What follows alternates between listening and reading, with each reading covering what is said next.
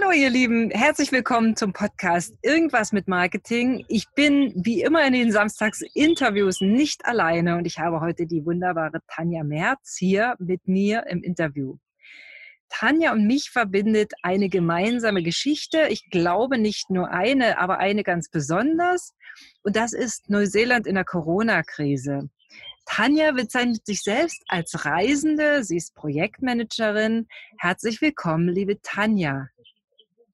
Ja, herzlich willkommen, liebe Jana. Danke, dass ich bei dir sein darf und äh, heute in dem Podcast, dass wir über unsere gemeinsame Erfahrung in Neuseeland äh, reden dürfen. Etwas, was uns sehr verbindet. Ja.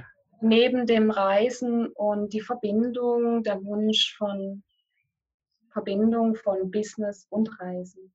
Genau, das ist ja etwas, äh, wie wir beide nach Neuseeland gestartet gestartet sind, beziehungsweise du ja ein bisschen mit noch ein Stück weit anderen Hintergrund als ich. Ähm, erzähl doch einfach mal, du hast ja einen ganz krassen, krassen Schritt gemacht. Ähm, Ende des letzten Jahres, richtig?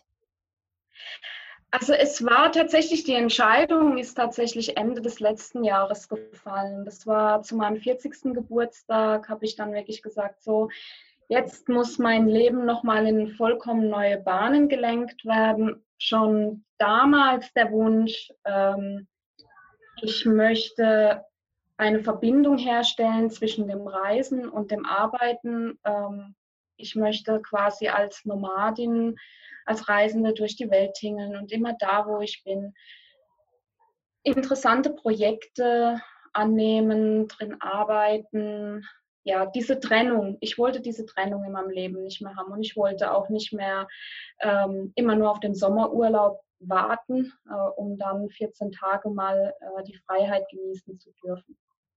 Dann habe ich mich entschieden, habe äh, den damaligen Job äh, gekündigt, habe dann gesagt, so, jetzt geht's nach Neuseeland. Ähm, sollte der Start in, in eine Weltreise werden und ähm, dann eben mit dem Ziel auch mein Plätzchen zu finden, ähm, an dem ich leben und auch arbeiten möchte. Mhm. Ähm, Plätze, man muss ja schon fast von der Mehrzahl sprechen. Und dann kam Corona direkt an der ersten Destination, direkt in Neuseeland, nach einer Woche. Wie lange wolltest du, wie lange wolltest du auf Weltreise gehen? War das schon bestimmt? Hattest du da einen Plan oder ähm, wie? Ich wollte erstmal nur sechs Monate am mhm. Stück einfach nur reisen, ohne zu arbeiten, einfach mal wirklich die, die Welt äh, genießen und, ja. ähm, und danach eben anfangen, das Ganze aufzubauen mhm. ähm, nebenbei. Genau. Und, und, die ersten sechs Monate waren aber tatsächlich geplant, nur Reisen, Welt entdecken. Wahnsinn. Und Neuseeland war deine erste Station. Für uns war es ja so, für uns, damit meine ich äh, Jörg, mich und die 80-jährige Tante, die wir ja mit hatten, äh, wie die längerfristigen Hörer ja schon wissen. Äh, für uns war es im Grunde genommen ein Geburtstagsgeschenk für die Tante, dass die einfach an ihrem 80. Geburtstag, ist ja auch wieder witzig, 40 und 80 und dann Neuseeland, äh, an ihrem 80. Geburtstag sagen wollte, ich habe Neuseeland gesehen. Das hat sie sich mhm. nicht alleine zugetraut, ist auch vielleicht irgendwie klar mit 80 und deshalb sind wir beide quasi mitgefahren oder sie ist mit uns mitgefahren, je nachdem. Ähm, aber es ist ja so, wir, wir waren dann, ja, wir kannten uns ja zu der Zeit noch nicht, wie so viele Gäste äh, in Neuseeland und äh, auf einmal brach Corona herein über dieser Insel oder diesen Inseln. Äh, wie war das für dich? Also wir sind ja vielleicht schon etwas eher angekommen als du, glaube ich. Äh, Ende Februar, da war das alles noch, ich sag mal, wie immer. Ja, Straßencafés offen, alle Sehenswürdigkeiten geöffnet, ähm, alles easy, Leute freundlich, ganz normaler, in Anführungsstrichen, Urlaub, eine ganz normale Ausflugsreise. Wie war es bei euch? Mhm. Also es war sehr, sehr beeindruckend eigentlich, wie innerhalb von, von einer Woche äh, die Stimmung so, so kippen, so wechseln konnte. Es war wirklich eine 180-Grad-Wendung. Als wir ankamen, war es tatsächlich so, wie du beschrieben hast. Ähm, Neuseeländer sind unglaublich nett. Äh, die sind auch wirklich, man kommt extrem schnell mit ihnen ins Gespräch. Ähm, das hat ja. uns sehr beeindruckt. Und äh, am Anfang haben sie tatsächlich noch Späßchen gemacht, von wegen, ja, seid froh drum, dass ihr hier seid. Hier seid ihr sicher. Äh, zu dem Zeitpunkt gab es genau vier Fälle mhm. ähm, in ganz Neuseeland. Und äh, dann haben sie gesagt, ja, bei uns seid ihr ja im Moment noch sicherer als in Europa. Und ähm, so dachten wir zu dem Zeitpunkt tatsächlich selbst auch noch. Ja.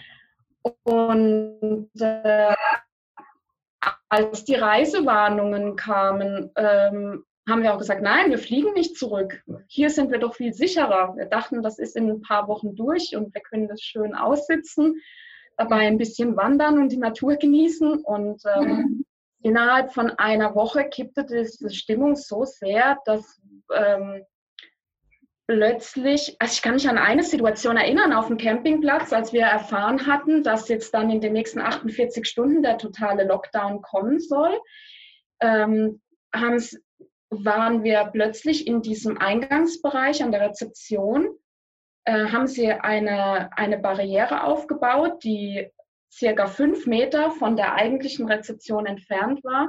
Und wir kamen reingelaufen und sie haben wirklich gebrüllt, behind the barrier. Und äh, okay, dann sind wir wieder zurück.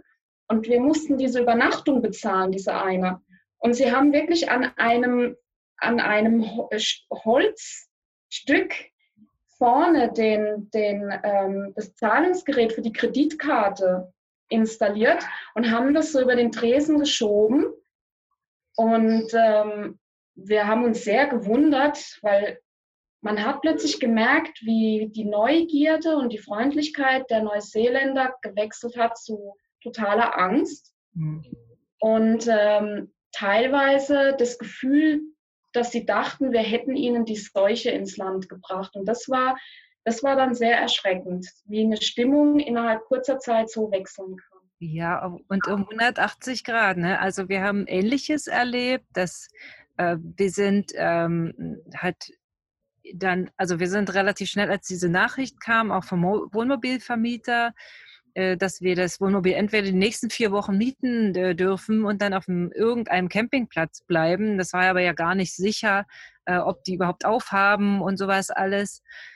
Oder man sich in die Nähe eines Flughafens Auckland ähm, begeben sollte. Also wir waren auf der Nordinsel zu der Zeit und dann haben wir entschieden, so, wir, wir packen alles zusammen, äh, steht egal, wir fahren jetzt nach Auckland.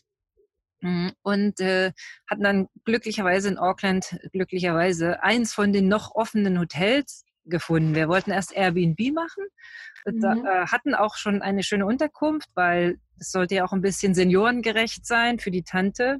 Also so ein, so ein ja, Luxus will ich nicht sagen, also so einfach, dass das einfach auch für der 80-Jährige okay ist. Ähm, und äh, die hatten uns zugesagt, wir hatten es auch schon bezahlt. Und dann kam eine ganz lapidare Absage, nein, äh, Airbnb ist nicht mehr, weil äh, wegen Corona. Also und das war alles so tak, tak, tak, Wohnmobil weg. Ähm, wohin jetzt? Und dann hatten wir in Auckland eins von diesen noch offenen Hotels gefunden. Die haben natürlich anständige Preise verlangt, weil ist ja klar, die letzten Toasten ever. Ähm, man konnte es ja auch nicht ahnen und äh, wusste ja auch überhaupt nicht, wie lange das dauert. Also wir wussten nur, alle Flüge sind gestrichen, beziehungsweise es war abzusehen, dass sie gestrichen werden, um es mal so auszudrücken, und sind dann äh, dort in Auckland immer eine kleine Runde gegangen, spazieren mit Tante, die ist ein bisschen geh, gehbehindert, ja. Und da kam uns ein Jogger tatsächlich entgegen und es war so, es war wirklich so drei Meter Platz, es war so eine Baustelle. Also man hätte wirklich bequem aneinander vorbeigehen können. Wir haben uns mit Tante unterhalten und ich habe nicht so auf diesen Jogger geachtet. Der, der schrie uns nur an, ob wir denn, äh, also er hat wirklich Worte gesagt, die ich nicht wiederholen möchte. Also er hat wirklich keine feinen Worte für mich und meine Tante gefunden, weil wir einfach ihm nicht aus dem Weg gegangen sind. Ja, wo sollte ich denn hin? Sollte ich auf die Straße jumpen oder was?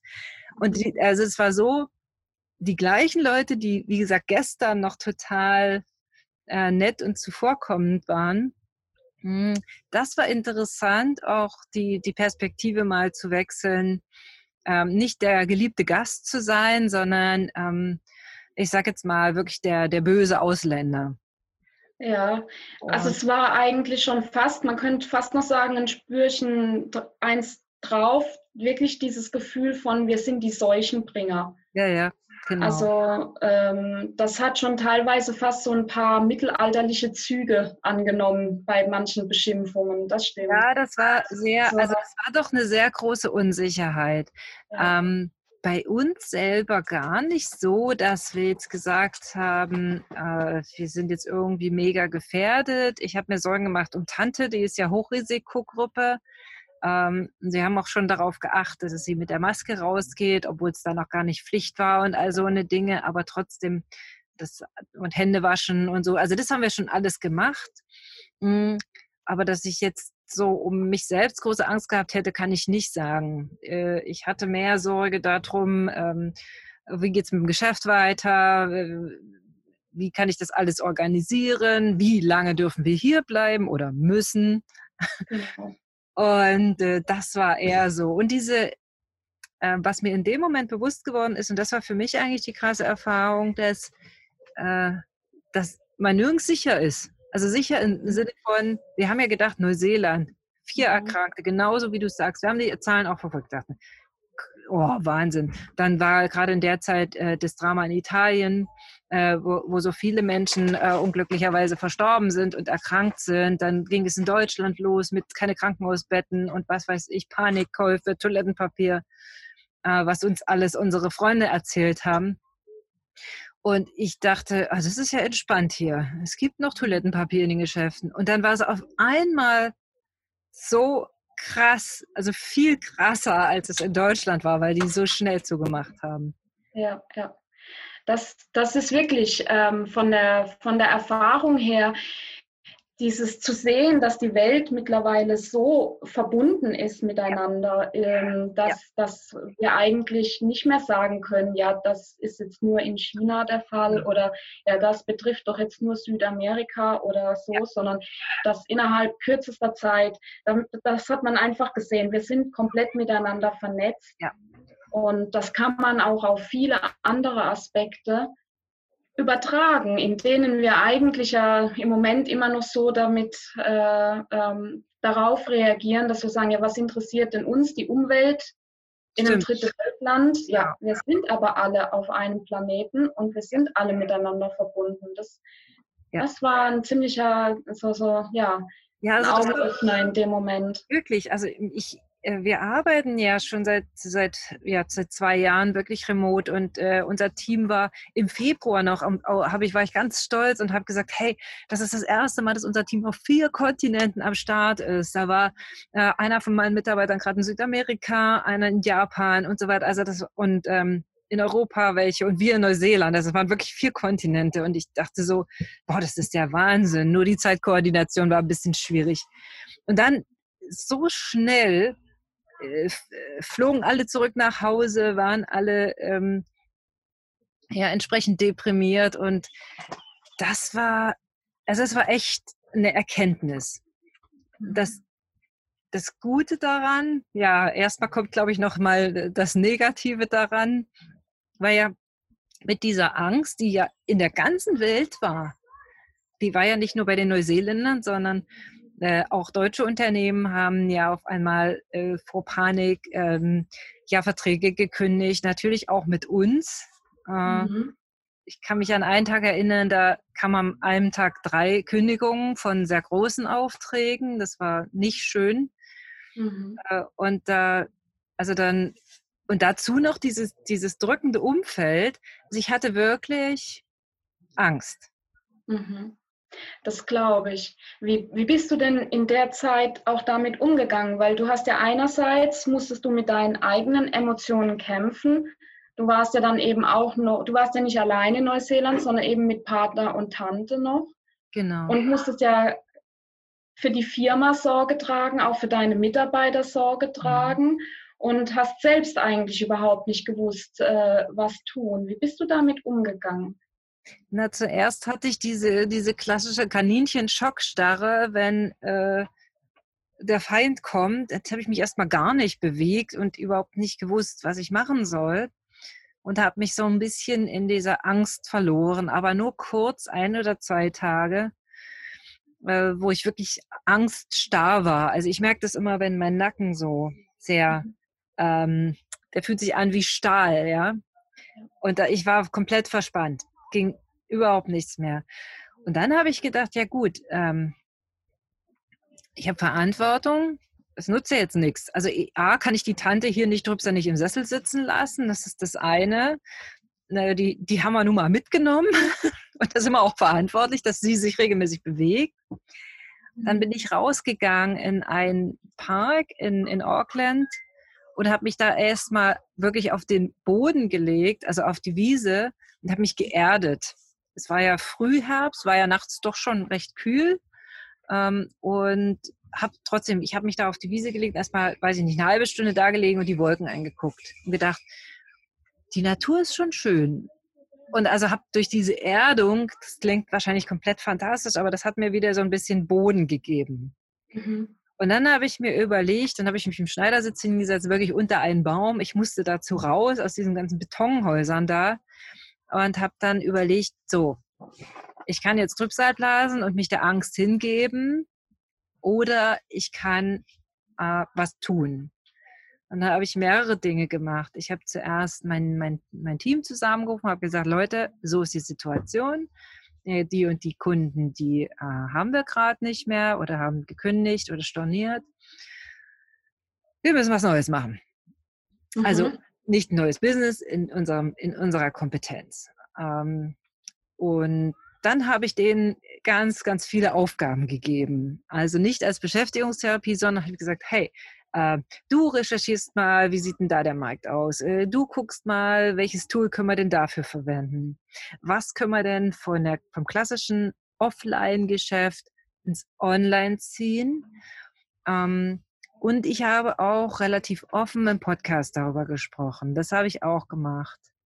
Und wenige Tage danach dann habe ich mein Buch angefangen, tatsächlich zu schreiben, weil mhm. ich dann gedacht habe, okay, wir sitzen jetzt hier so, also es war ja dann auf einmal auch weniger zu tun. Wir haben ja auch immer während des Reisens gearbeitet und äh, dann habe ich gedacht, okay, ich habe jetzt weniger zu tun was wolltest du immer schon mal machen und hattest nie die Zeit dafür?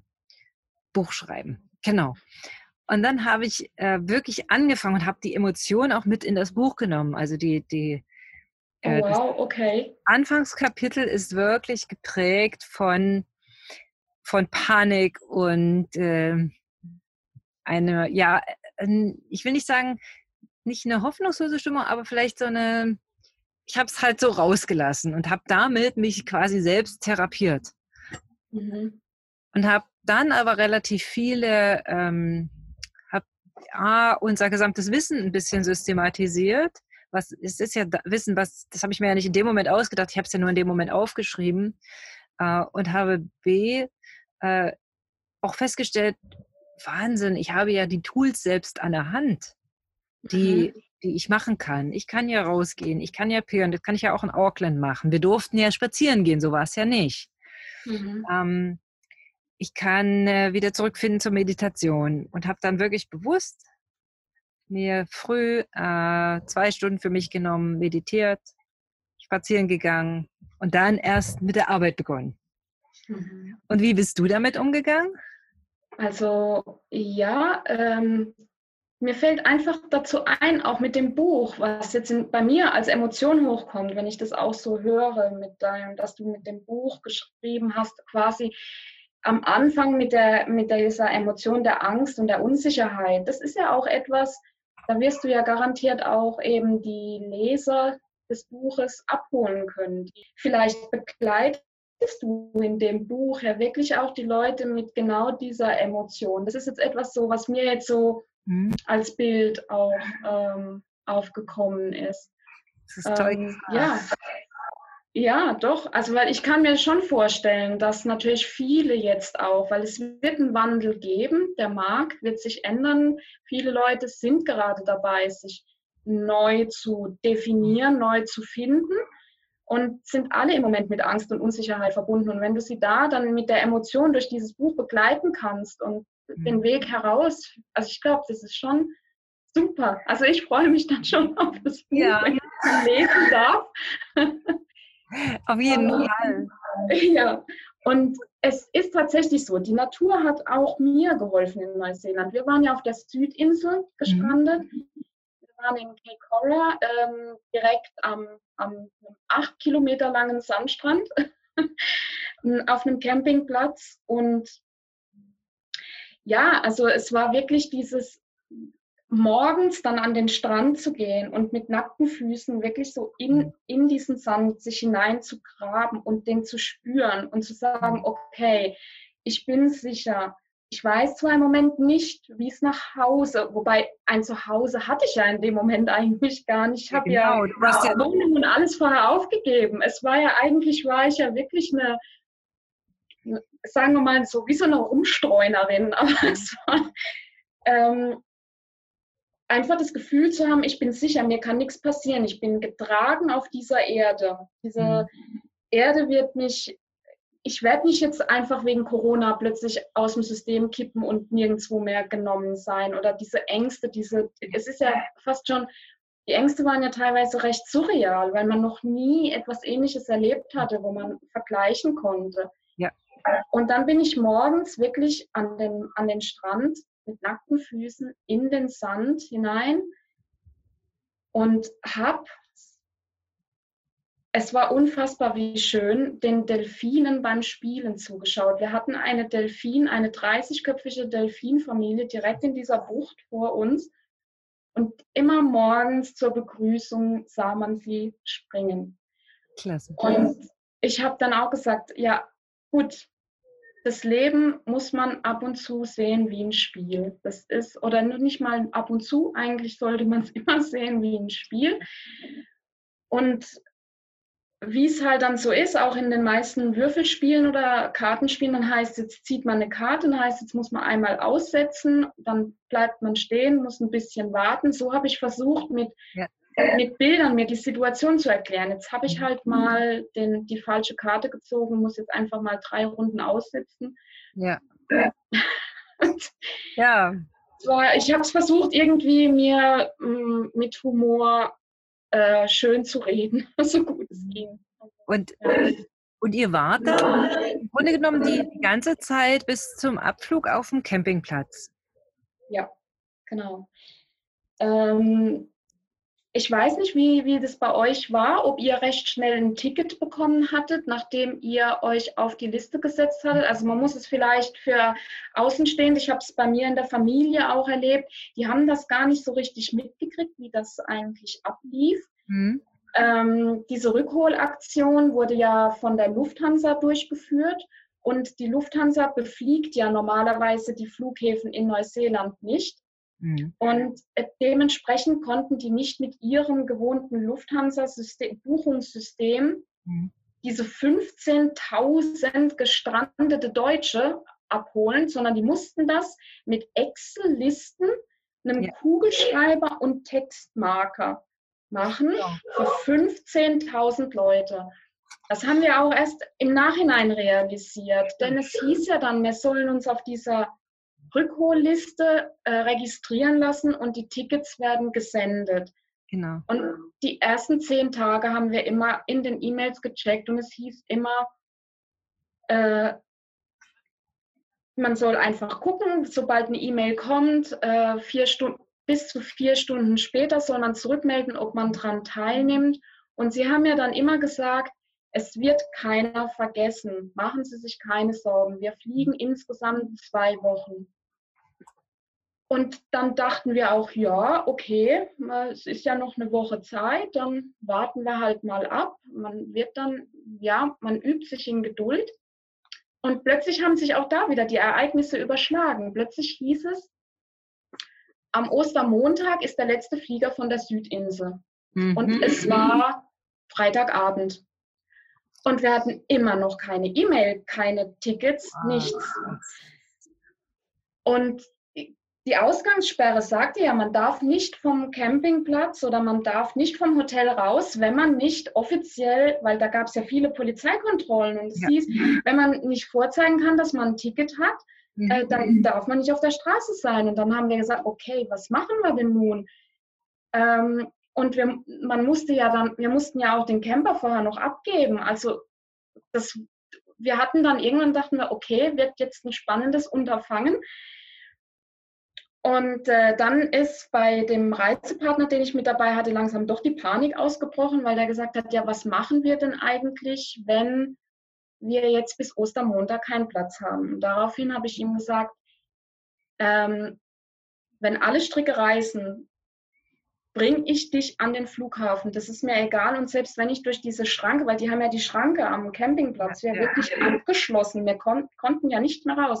Also das ist mir egal. Und wenn ich durch die Schranke durchfahre, ich bringe dich an den Flughafen, auch wenn mich die Polizei danach casht, das ist mir gerade egal, aber du wirst fliegen.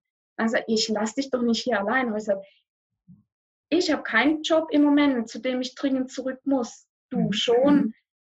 Wenn es einen Platz gibt, dann nimmst du den. Ich komme dann schon irgendwie klar. Und ähm, dann war es aber tatsächlich so, dass äh, die Situation hat sich so überschlagen, dass dann irgendwann, äh, es war dann Samstag, das weiß ich noch genau, wir hatten in, in dieser Nacht auch wieder kein, keine Tickets bekommen. Und dann kam die Intuition plötzlich. Das war eine innere Stimme, hat mir am Samstag tatsächlich gesagt, putz den Camper. Also habe ich nur noch darauf reagiert. Ich habe dann gesagt, so, bitte, wir putzen jetzt den Camper. Und er hat gesagt, wieso? Und dann habe ich gesagt, nicht fragen, machen. Wir Mhm. putzen jetzt den Camper. Dann haben wir uns Coole Idee. geputzt. Ähm, und dann habe ich bei dieser Firma angerufen, wo wir den Camper hatten und habe dann gesagt, wenn wir morgen kommen und den Camper abbringen, abgeben wollen, Mhm. wie ist denn das? Und dann haben die gesagt, im Moment sind die Rückgabenstationen nicht besetzt. Mhm. Wenn ihr kommt, müsst ihr vorher anrufen, eine halbe Stunde warten, dann kommen wir und Okay. nehmen den ab. Also wir kommen morgen. Mhm. Morgens aufgestanden und dann sagte er, ja, aber wir haben ja immer noch keinen Passierschein, wir haben kein, also nee, er hat gesagt, wir haben ja immer noch kein Ticket. Ne? Ich sagte, macht nichts. Ich schreibe jetzt der Botschaft. Dann hat die Botschaft uns einen Passierschein ausgestellt. Mit dem Passierschein, also ich habe den ausdrucken lassen auf dem Campingplatz, sind wir nach Christchurch gefahren, äh, haben den Camper abgegeben und sind dort ins Flughafenhotel. Wir standen einfach mit den Koffern da und gesagt, so, Flughafenhotel, hier sind wir, ihr könnt uns nicht wegschicken. Dann hatten wir dort eine Nacht geplant und dann war es tatsächlich so, kriegen wir jetzt noch ein Ticket, kommen wir auf die ähm, Reserveliste. Ja. Und dann habe ich der Botschaft geschrieben, bitte setzt uns auf die Reserveliste. Wir sind nur zehn Minuten zu Fuß vom Flughafen entfernt. Und dann haben wir mitten in der Nacht eine, ging das Handy los und wir waren beide hellwach. Morgen bitte, ihr seid auf der Reserveliste am Flughafen erscheinen. Boah. Und es hätte alles nicht geklappt. Wir hätten morgens nicht am Flughafen sein können, wenn ich nicht in der Nacht davor oder quasi schon davor auf meine Intuition, auf diese innere Stimme gehört hätte, die mir gesagt hat, geh. Ja. Und, und das war nur ein kurzer Moment. Das war einfach ein Impuls. Mhm. Ein Impuls, der wirklich so, und zack war das Wissen da. Genau. Und, und dann waren wir am nächsten Tag, haben wir uns auch fertig gemacht. Und wir haben dann aus dem Fenster heraus, habe ich, weil es hieß ja, wir sollen zu einer bestimmten Uhrzeit am Flughafen sein. Und ich habe circa zwei Stunden vorher habe ich aus dem Fenster geschaut und habe die ersten Backpacker gesehen, wie sie da die Straße entlang gelaufen sind ja. in Richtung Flughafen. Und auch dann, wir hätten ja eigentlich noch ein Mittagessen dort gehabt. Also egal, wir gehen. Nimm den Rucksack, wir gehen. Mhm. Auch da war wieder die Stimme, dieses Geh. Mhm. Und wir kommen an den Flughafen und vor uns waren schon eine, also wirklich eine irr, irrsinnige Menschenschlange. Und dann habe ich gesagt, stell dir mal vor, wir wären zwei Stunden später erst dorthin gekommen. Ja. Wir hätten keine Chance mehr gehabt. Die standen zum Schluss wirklich bis weit über den Parkplatz hinaus auf der Straße. Menschen um Menschen, eine Panik ohne Ende, das konnte sich keiner vorstellen. Und das Einzige, was zum Schluss war, man konnte keine Entscheidungen mehr treffen auf Faktenbasis, die man kennt. Mhm. Es war nur noch die Intuition, die geholfen hatte. Genau. Und wie war es bei dir? Also, weil wenn du sagst, ihr hattet auch kein Ticket bekommen. Ja, wir hatten, ich habe dann irgendwann äh, mich damit auch abgefunden, dass es jetzt wahrscheinlich noch ein paar Wochen geht. Und äh, ähm, wir hatten allerdings tatsächlich dann, wir haben nie eine Nachricht bekommen, nie eine Antwort, nie gar nichts von der Botschaft, weil irgendwie, keine Ahnung, sind wir jedes Mal aus dem System gefallen und hatten dann aber, ich glaube, am Samstag ähm, am Abend eine, eine Mail bekommen, dass wir auf der regulären Flugliste sind äh, für den Montag. Also wir sind auch am Ostermontag früh, allerdings aus Auckland, ähm, nach äh, Deutschland geflogen worden. Und äh, da stand dann auch, wann wir uns einzufinden haben. Wir haben das sofort bestätigt und das war dann relativ, ich sag mal, ja, normal. Also um Gottes Willen, es war nicht so wie bei euch. Aber ich habe dann, also ich habe zwischendurch immer wirklich gewartet, wann kommt jetzt was, wann kommt jetzt was, es muss doch mal was passieren. Und ab dem Zeitpunkt, wo ich dann gesagt habe, gut, ich lasse es jetzt fließen, was soll ich denn machen? Mhm. Ich gucke, dass, dass es Tante gut geht, dass wir einigermaßen Business machen und ich mache das. Kümmere mich um meine Meditation und, und um, ums Business und da, darum, dass es auch uns gut geht, auch körperlich und fertig. Und es wird irgendetwas passieren. Und äh, Tante war es halt wichtig, die hatte Anfang Mai Geburtstag. Ich sage, ah, ich möchte doch gern zu meinem Geburtstag, da werde ich doch 80, da möchte ich doch zu Hause. Ich sage, Tante, das ist doch kein Problem. Und also das ist eher so, ich habe es dann wirklich laufen lassen. Ja. Und dadurch, dass wir wirklich am Samstag die, die Mail bekommen haben, dass wir uns Montag dort einzufinden haben oder einfinden sollen und äh, haben das super schnell bestätigt und zwar alles easy, würde ich sagen. Aber es war natürlich auf dem Flughafen genauso eine Panik wie bei euch. So viele Menschen und dann saßen die wirklich allen Ernstes mit ihrer Excel-Liste, diese armen Botschaftsmitarbeiter. Mhm. Die haben Unglaubliches geleistet. Also da, das ist wirklich so. Und was mir dann auch sehr leid getan hatte und ähm, da musste ich dann das ein oder andere Mal, konnte ich dann wirklich auch nicht mehr ruhig bleiben, dass dann viele aus ihrer Angst heraus Klar, natürlich, die Angst war vorherrschend. Ähm, aber die haben dann an allem rumgemeckert. Ja.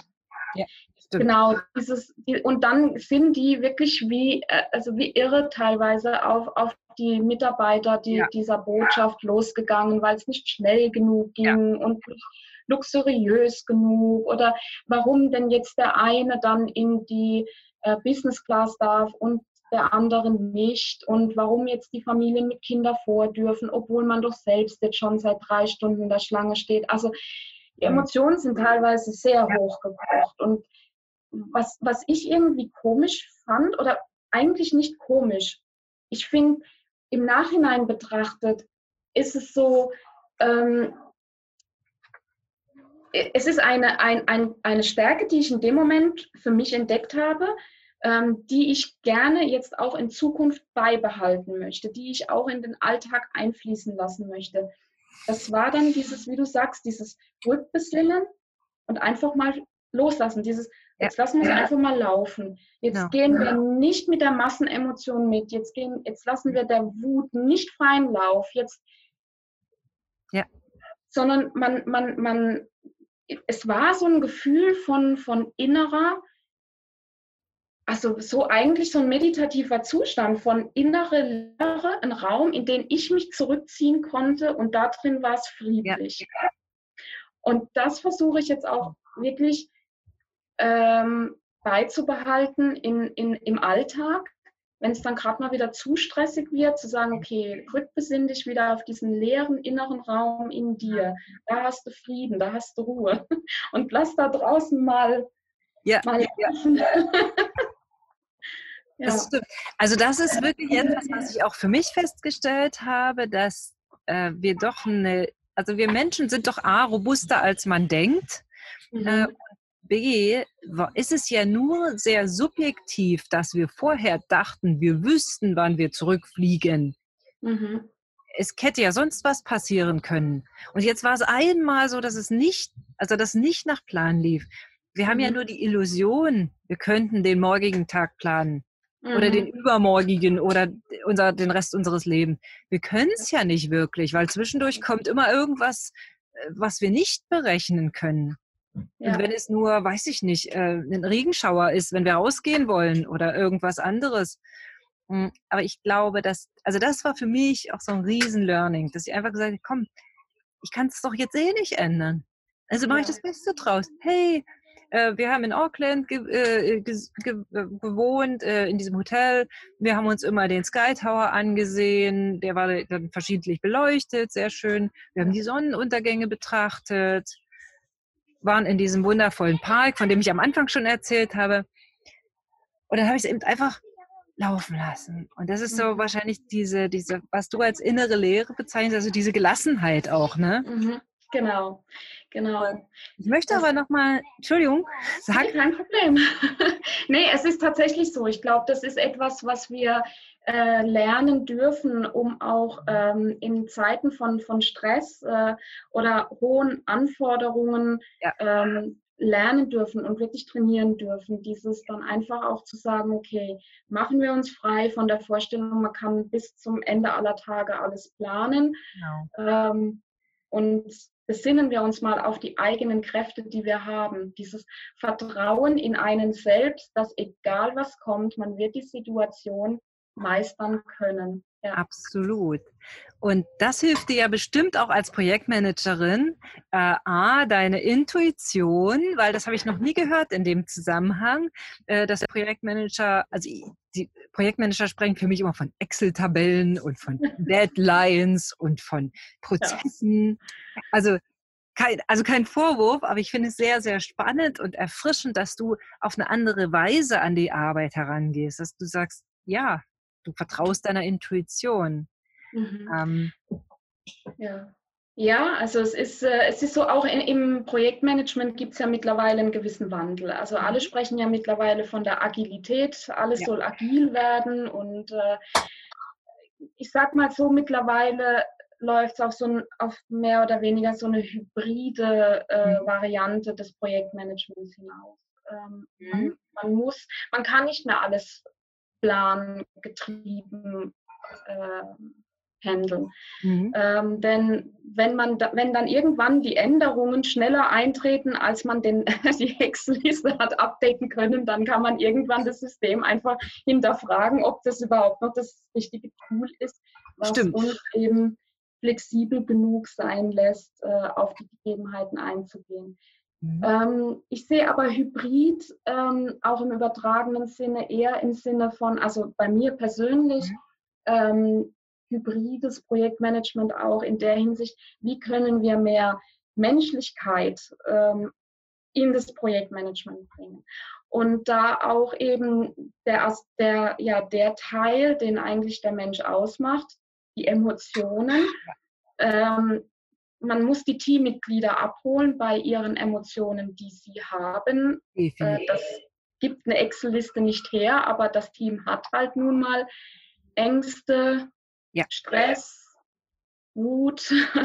Ja. ähm, ja, und dann eben auch die Intuition, denn ich muss ganz ehrlich sagen, oftmals werden in Projekten ja auch falsche Entscheidungen getroffen, die danach dann mit, mit, mit viel, viel Manpower und Geld dann wieder gerade gebügelt werden müssen. Und deswegen ist wirklich eins meiner Themen, wo ich dann da ans Projektmanagement auch appelliere, ans Projektmanagement der Zukunft, gebt der Intuition mehr Raum. Sehr Versucht gut. nicht alles ins Excel zu hineinzupressen. Die Intuition ist wichtig. Finde ich richtig großartig, weil ich glaube, dass, dass genau dieses Menschliche, dieses, diese Agilität, die jetzt in aller Munde ist und durch Corona ja noch mehr in alle Munde kam, das war ja auch ein Learning daraus, so wichtig ist und eben diese, diese Emotionen mitzunehmen. Mhm. Da sind wir auch ein Stück weit beim Marketing. Ähm, auch da nutze ich ja sehr, sehr viel die Intuition und äh, kümmere mich auch darum, dass die Kunden in ihrer Authentizität bleiben können und mhm. eben auch diesen kleinen intuitiven Part mit ein, ja, mit, mit integrieren, einfach auch in ihre Entscheidungen. Ähm, das ist mir immer sehr, sehr wichtig, denn man kann sehr viel berechnen, man kann sehr viel Leads und Zahlen und, und Excel-Tabellen machen. Aber am Ende kauft ein Mensch mit Emotionen. Genau. Und das genau. ist egal in welchem, in welchem Bereich oder auch, äh, sagen wir mal an, noch grober gefasst, vielleicht eine Entscheidung wird mit, mit Intuition und Emotionen getroffen. Und am Ende nutzen wir unsere Ratio, unseren Verstand ja nur in Anführungsstrichen, um unsere Entscheidung zu begründen, warum wir das jetzt getan haben. Ja. Und sagen dann, wir haben alles abgewogen und alles ähm, gemacht. Ich finde, wir können auch dazu stehen, dass wir sagen, hey, mein Bauchgefühl, so wie du sagst, mein Bauchgefühl hat gesagt, putz den Camper. Mhm. Ein besseres Bauchgefühl hätte sie nicht haben können. Mhm. Und uns da wieder darauf zu verlassen, weil äh, manche sagen, ich habe das nicht. Es hat jeder Mensch für mich. Also mhm. ich bin sicher, dass wir damit geboren sind und es jeder hat. Ja, also es ist tatsächlich so, wie du auch beschreibst, dieses, jeder Mensch hat diese innere Stimme. Das Problem ist nur oftmals, dass wir ja dann eigentlich mit dem Ratio versuchen, das Ganze ja dann zu erklären, was wir gefühlt haben. Genau. Und bei manchen ist es aber so, dass, dass sie mit dem Ratio dann versuchen, das Gefühl zu widerlegen. Mhm. Das ist etwas, was Sie vielleicht lernen sollten, zu sagen, nein, mein Ratio ist nicht dafür da, das zu widerlegen, was ich spüre, mhm. sondern ich darf es wahrnehmen und dann abgleichen. Genau. Mit, mit den Zahlen, Daten, Fakten ähm, im Außen, aber nicht zum Widerlegen, sondern um einen Abgleich zu finden. Und ähm, das, ich glaube, das ist einfach Übungssache und vor allen Dingen viel auch eben dieses wenn man jetzt mal das Wort Selbstvertrauen mhm. äh, äh, auseinander nimmt im Sinne von ich vertraue in mich selbst, mhm. dann darf ich auch auf meine Intuition vertrauen. Das ist mein inneres Selbst so ein, ein, ein fast schon wunderbares Schlusswort. Ich möchte nur, damit wir es auflösen, du hast ja jetzt deine äh, Weltreisepläne, dein äh, Sabbat halbes Jahr oder deine Sabbatmonate ein bisschen verschieben dürfen. Äh, was tust du jetzt und was ist dein Ziel? Wo willst du hin? Mhm. Also im Moment ist es tatsächlich so, dass mir Corona zwar die eine Tür zugeschlagen hat, dafür eine andere Tür geöffnet hat, denn ich habe jetzt, also es gibt tatsächlich auch ähm, Industriezweige, die von der Corona-Krise sehr profitieren. Mhm. Und äh, dementsprechend bin ich jetzt im Moment äh, gerade auch im Projektmanagement wieder tätig als äh, Contractor angestellt mhm. äh, und baue nebenbei jetzt mein, mein Business auf. Ähm, um dann eben auch, wie, wie bei dir mit deinem Business-Pilgern, soll bei mir eben auch dieses äh, Reisen und Arbeiten Hand in Hand gehen. Ich möchte dieses Projekt, ich möchte mit diesem mit dem Irrglauben, dass Projektmanagement immer heißt 24-7 und auch immer nur vor Ort. Ähm, ja. Damit möchte ich aufräumen und möchte sagen, ähm, ab jetzt wird Projektmanagement auch remote gehen. Und, ähm, und dafür entwickle ich jetzt im Moment halt auch einfach ein paar neue Tools, um dann eben später die Firmen damit zu unterstützen. Das klingt echt mega spannend und ich bin mir ganz sicher, dass wir dann in ja, wenn du soweit bist, dann vielleicht nochmal ein Interview machen und dann auch über deine im Moment in Entwicklung befindlichen Tools sprechen. Denn Projektmanagement braucht jedes Unternehmen, auch ein Marketing-Mentor, so wie ich und äh, wir als Team, egal ob wir remote arbeiten oder an einem festen Standort. Aber äh, wie gesagt, wir machen es seit zwei Jahren, komplett ortsunabhängig zu arbeiten. Und es funktioniert. Das ist ja der, der, das, das, was sich viele gar nicht vorstellen können. Aber ich glaube, auch da hat uns Corona ein mhm. Stück weit die Türen geöffnet, weil es haben ja über einige Monate ganz viele Menschen tatsächlich komplett remote gearbeitet. Und ja. die Firmen existieren noch und es gibt sicherlich auch viele Dinge, die effizienter laufen. Mhm. Definitiv. Und vor allen Dingen, was mich so freut, ist auch, dass halt eben jetzt äh, die Digitalisierung, die zwar schon in aller Munde war, so wie die Agilität auch, ähm, aber die trotzdem immer so ein bisschen auch ausgebremst wurde. Ja ähm, die hat so einen richtigen Schub bekommen und das finde ich halt so toll. Also das oh. ist, also manch, manchmal habe ich so das Gefühl, wir mussten so wie ein bisschen zu unserem Glück gezwungen werden und das macht Corona jetzt im Moment. Ich, ich habe auch das, äh, genau, das Gefühl habe ich auch. Also ich habe wahnsinnig viel gelernt und auch wir beide hätten ja gar keinen Anknüpfungspunkt gehabt, wenn wir nicht zufällig festgestellt hätten, dass wir zur gleichen Zeit in Neuseeland zwar auf verschiedenen Inseln gesessen haben, aber äh, in dieser Verbindung. Deshalb, ja. liebe Tanja, ich danke dir ganz, ganz, ganz doll für die wundervollen Erkenntnisse, die wir in unserem Gespräch heute treffen durften. Und ich würde einfach dein LinkedIn-Profil ähm, mit ergänzen, dass sich Menschen, die sich da näher dafür interessieren, wie du das Projektmanagement agil machen wirst und remote machen wirst, ähm, einfach mit dir in Kontakt treten können.